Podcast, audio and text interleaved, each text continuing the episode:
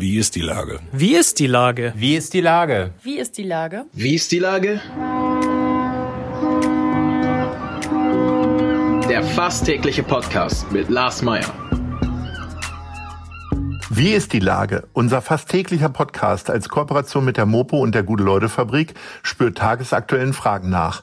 Macher, Musikerinnen, Models, Mütter und Politiker, genauso wie Schwestern, Schüler, Schneeschieber, Karnevalisten, Freiberufler oder Helfer, also prominente Lenker oder unbekannte Denker, kommen knapp 15 Minuten zu Wort.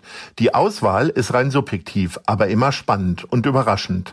Mein Name ist Lars Meyer und ich rufe fast täglich gute Leute an. Unser Partner, der es diese Woche möglich macht, ist die BMW Niederlassung Hamburg. Die sind fünfmal für Sie da, auch in Ihrer Nähe. Telefonisch und per Chat unter www.bmw-hamburg.de. Herzlichen Dank. Heute befrage ich die Sängerin Mio. Ahoi Mio. Guten Morgen, hallo. Liebe Mio, du bist wie viele andere in der Kultur richtig sauer. Erzähl mal von deinem Frust, was regt dich am meisten auf? Ja, ich bin Sängerin, ich habe eine Band und äh, wie bei den meisten Kulturschaffenden ist das Live-Geschäft das, was natürlich ähm, das ist, was die Miete zahlt. Und das dürfen wir seit einem Jahr nicht mehr. Und ich glaube, bei allem Verständnis für die Maßnahmen, was wir auf jeden Fall auch haben, fühlen wir uns oft politisch ganz schön hängen gelassen. Und äh, wirkliche Lösungen, wie die Kultur die Zeit übersteht und auch ein bisschen gerettet wird, die ähm, ja, stehen sozusagen noch aus. Und das ist natürlich auch ein komplexer Bereich, in dem wir so als Solo-Selbstständige und Künstler unterwegs sind. Aber nach fast einem Jahr Lockdown für unseren Berufsstand würden wir uns sehr, sehr wünschen, dass man sich dieser Problematik einmal sehr ernsthaft annehmen würde. Erklär mal, versuch mal in drei Sätzen zu erklären, was das Problem ist als Solo-Selbstständige, gar nicht mal so als äh, Künstlerin.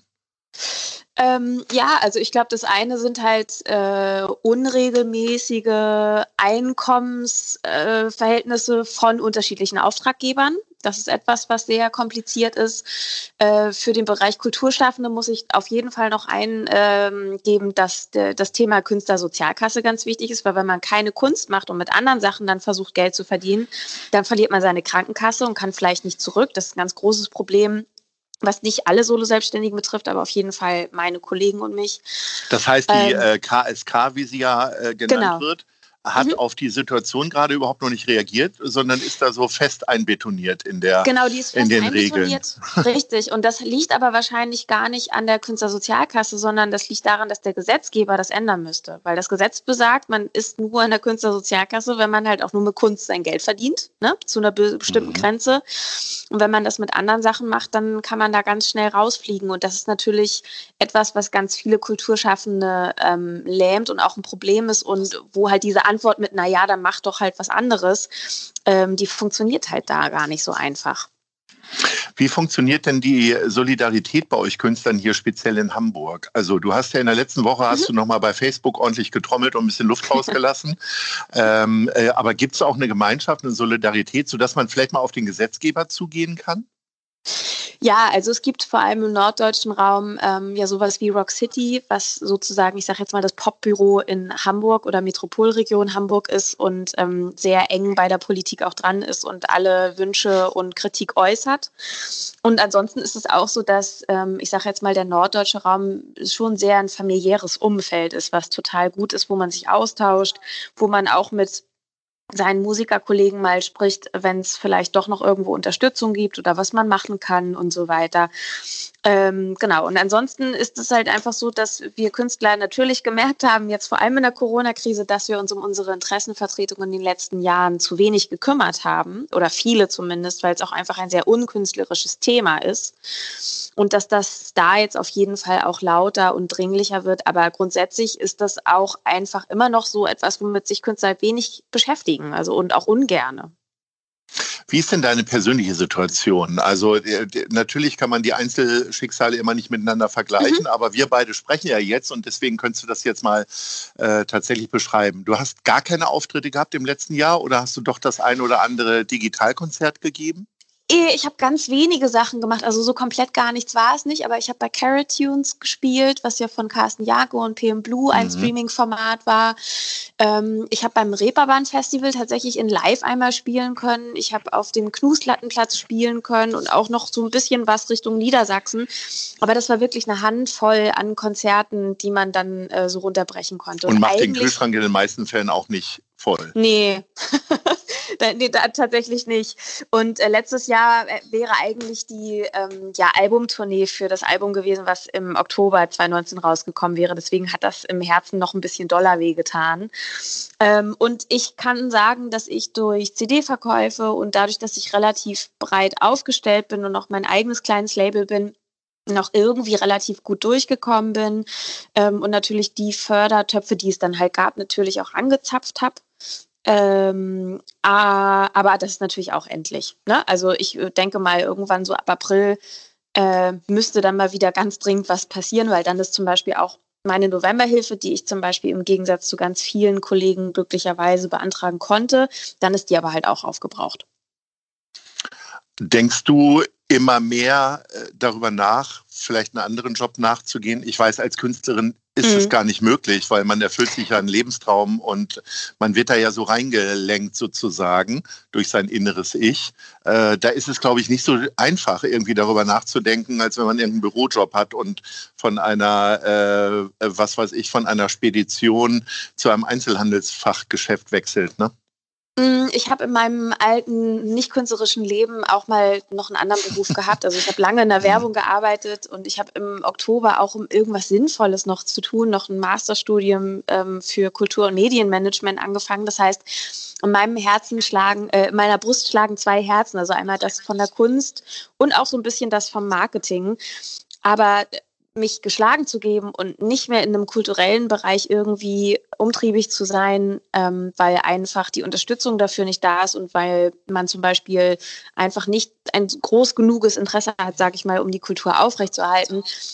Daran möchte ich mich irgendwie noch nicht halten. Also ich möchte nicht glauben, dass das so weit kommt. Aber natürlich, je länger der ganze Spuk andauert, desto äh, mehr macht man sich Gedanken, ähm, ob man, wie lange man das noch durchhält und auch natürlich, wie die Kulturszene mit und nach Corona aussehen wird.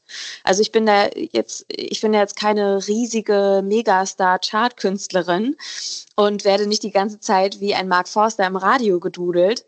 Ähm, und ab dem Moment, wo man halt nicht so major gesettelt ist, sage ich mal, ähm, muss man sich halt auch Gedanken machen, kriegt man danach denn überhaupt noch vernünftige Auftritte oder sind die Veranstalter einfach so verängstigt, dass die halt nur noch ganz große Künstler buchen oder die größten, die sie halt kriegen können, weil die halt immer sicher sind, dass der Laden voll ist. Und ähm, darüber mache ich mir schon von Zeit zu Zeit mal mehr, mal weniger Gedanken.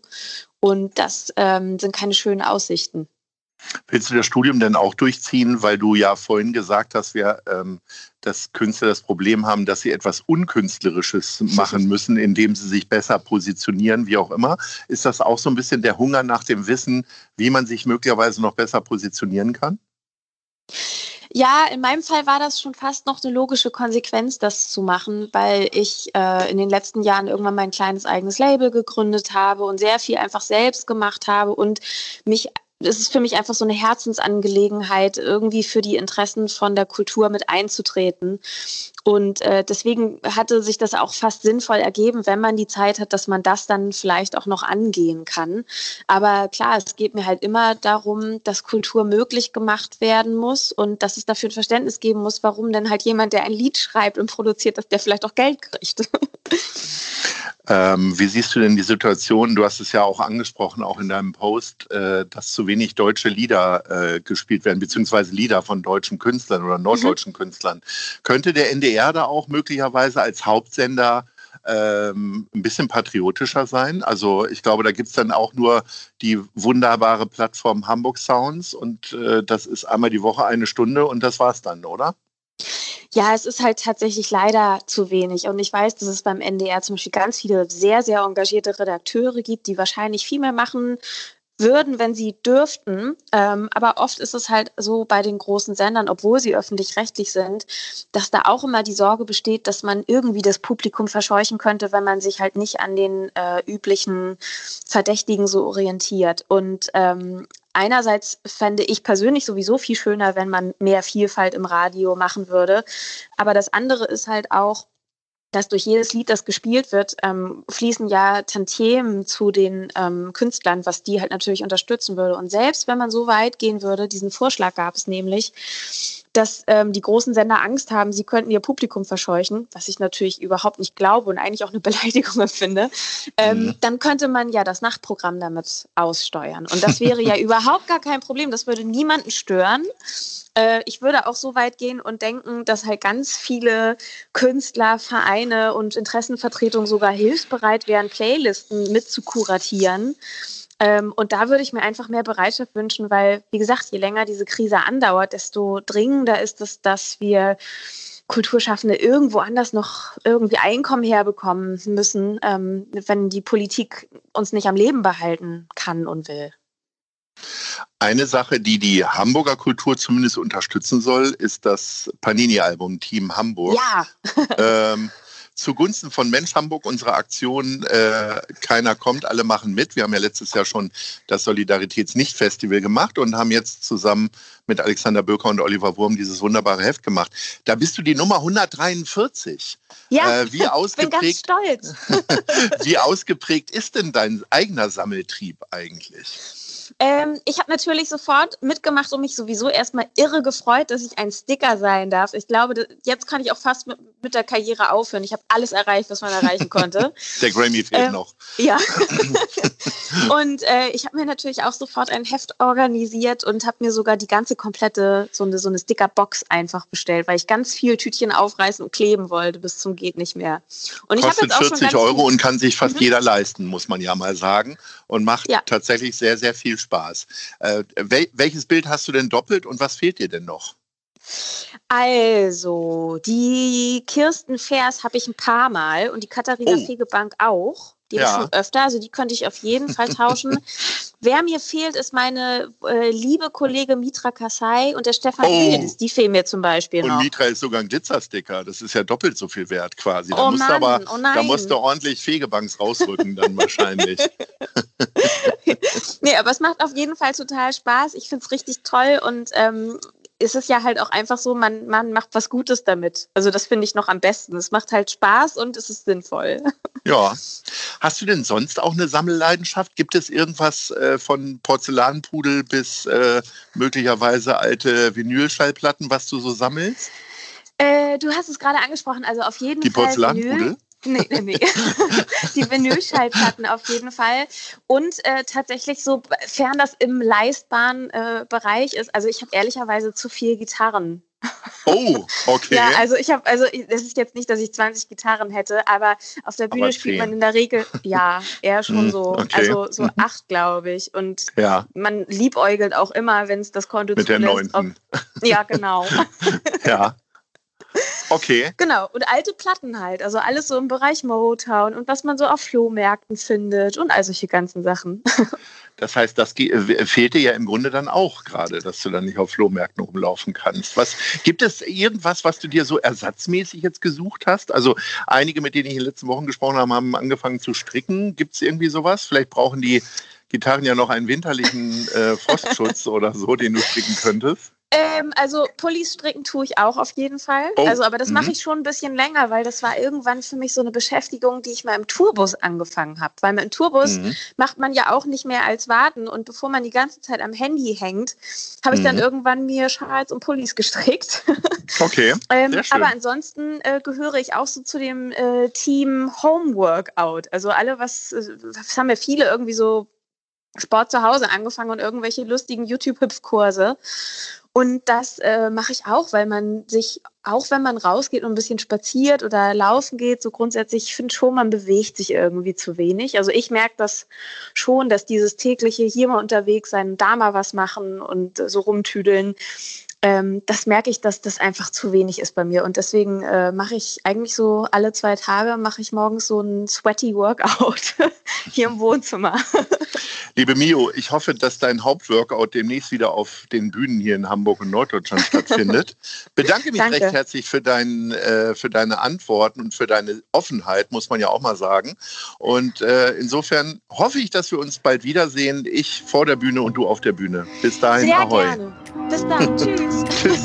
Dieser Podcast ist eine Produktion der Gute-Leute-Fabrik und der Hamburger Morgenpost.